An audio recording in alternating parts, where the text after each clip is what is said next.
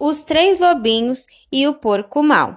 História de Eugênio Trevisas ilustrações de Ellen Oxburgh, tradução Gilda de Aquino. Era uma vez três lobinhos de pelos macios e rabos peludos que viviam com sua mãe. O primeiro era preto, o segundo era cinza e o terceiro branco. Um dia, a mãe chamou os três lobinhos à sua volta e disse: Meus filhos, é hora de vocês saírem pelo mundo. Vão construir uma casa para vocês, mas cuidado com o porco mau. Não se preocupe, mamãe, nós ficaremos de olho nele, disseram os três lobinhos, e lá foram eles. Logo eles encontraram uma canguru que estava empurrando um carrinho de mão cheio de tijolos vermelhos e amarelos. Por favor, você pode nos dar alguns desses tijolos? Perguntaram os três lobinhos. Certamente, disse a canguru, dando-lhes um monte de tijolos vermelhos e amarelos. Então, os três lobinhos construíram uma casa de tijolos. No dia seguinte, o porco mal veio andando pela estrada e viu a casa de tijolos que os três lobinhos tinham construído. Os três lobinhos estavam no jardim jogando croquet. Quando eles viram o porco mal chegando, correram para dentro de casa e trancaram a porta. O porco bateu na porta e grunhiu. Lobinhos, lobinhos, deixem-me entrar. Não, não e não, disseram os três lobinhos. Não o deixaremos entrar nem por todo o chá da China. Então eu vou soprar e vou bufar e vou derrubar a sua casa disse o porco. E ele soprou, bufou, bufou e soprou, mas a casa, ó, nem se mexeu. Mas não era à toa que o porco era chamado de mal. Ele foi buscar a sua marreta e destruiu a casa toda. Os três lobinhos mal conseguiram escapar antes que as paredes se desmanchassem. Eles ficaram apavorados. Vamos ter que construir uma casa mais forte, eles disseram. Nesse momento, eles viram um castor que estava misturando concreto numa betoneira. Por favor, você pode nos dar um pouco desse concreto? Perguntaram os três lobinhos. Claro, disse o castor, dando-lhes baldes e baldes cheios de concreto. Então, os três lobinhos construíram sua casa de concreto. Mal eles tinham terminado e lá veio o porco mal, andando pela estrada. Então ele viu a casa de concreto que os lobos tinham construído. Eles estavam jogando peteca no quintal. Quando viram o porco mal se aproximando, correram para dentro de casa e trancaram a porta. O porco mal tocou a campainha e disse: Lobinhos apavorados, deixem-me entrar. Não, não e não, disseram os três lobinhos. Não deixaremos entrar nem por todo o chá da China. Então eu vou soprar e vou bufar e vou derrubar a sua casa, disse o porco. E ele soprou, bufou, bufou e soprou, mas a casa não caiu. Mas não era à toa que o porco era chamado de mal. Ele foi buscar a britadeira e destruiu a casa.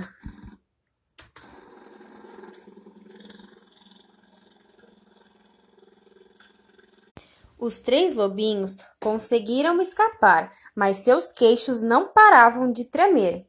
Vamos construir uma casa mais forte ainda, disseram eles, pois tinham muita força de vontade.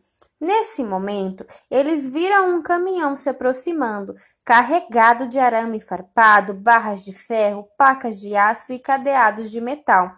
Por favor, você pode nos dar um pouco de arame farpado, algumas barras de ferro e placas de aço e os cadeados de metal? Eles pediram a rinoceronte que estava dirigindo o caminhão. Claro, disse o rinoceronte, dando-lhes tudo o que tinham pedido, e deu-lhes também algumas correntes de ferro reforçadas, pois ele era um rinoceronte muito bondoso.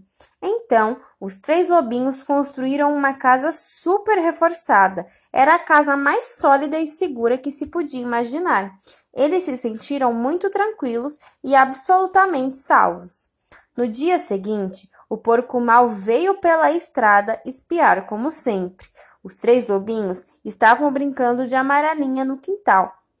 Quando eles viram o porco mal vindo, correram para dentro de casa, fecharam a porta e trancaram os 67 cadeados.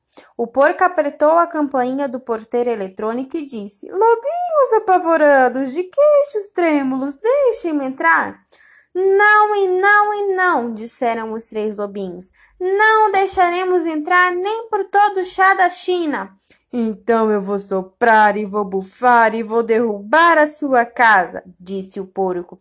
E ele soprou, bufou e soprou, mas a casa não caiu.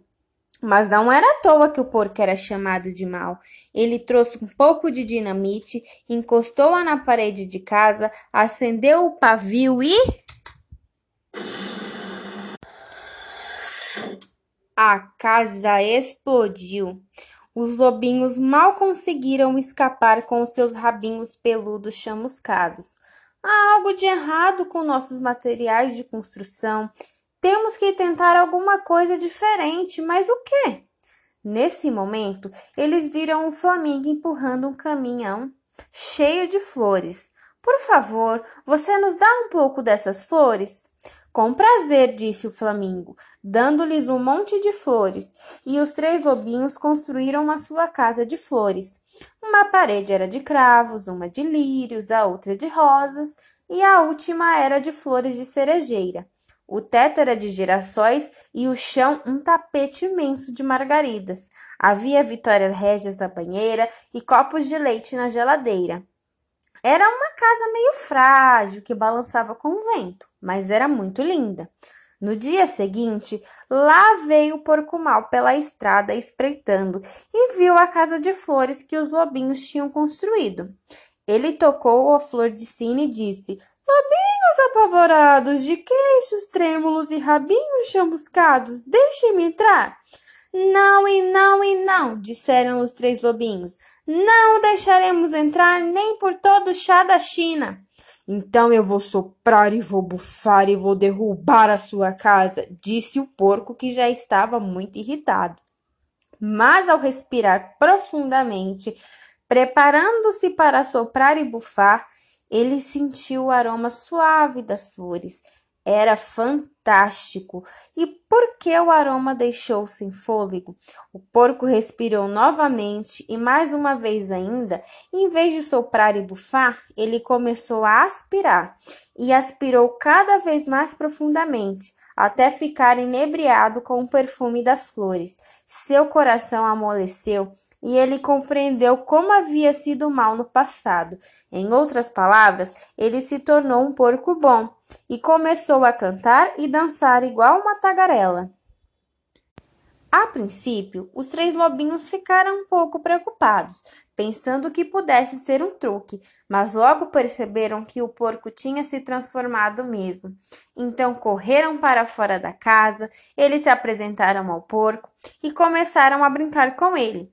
Primeiro brincaram de esconde-esconde e depois de bobinho.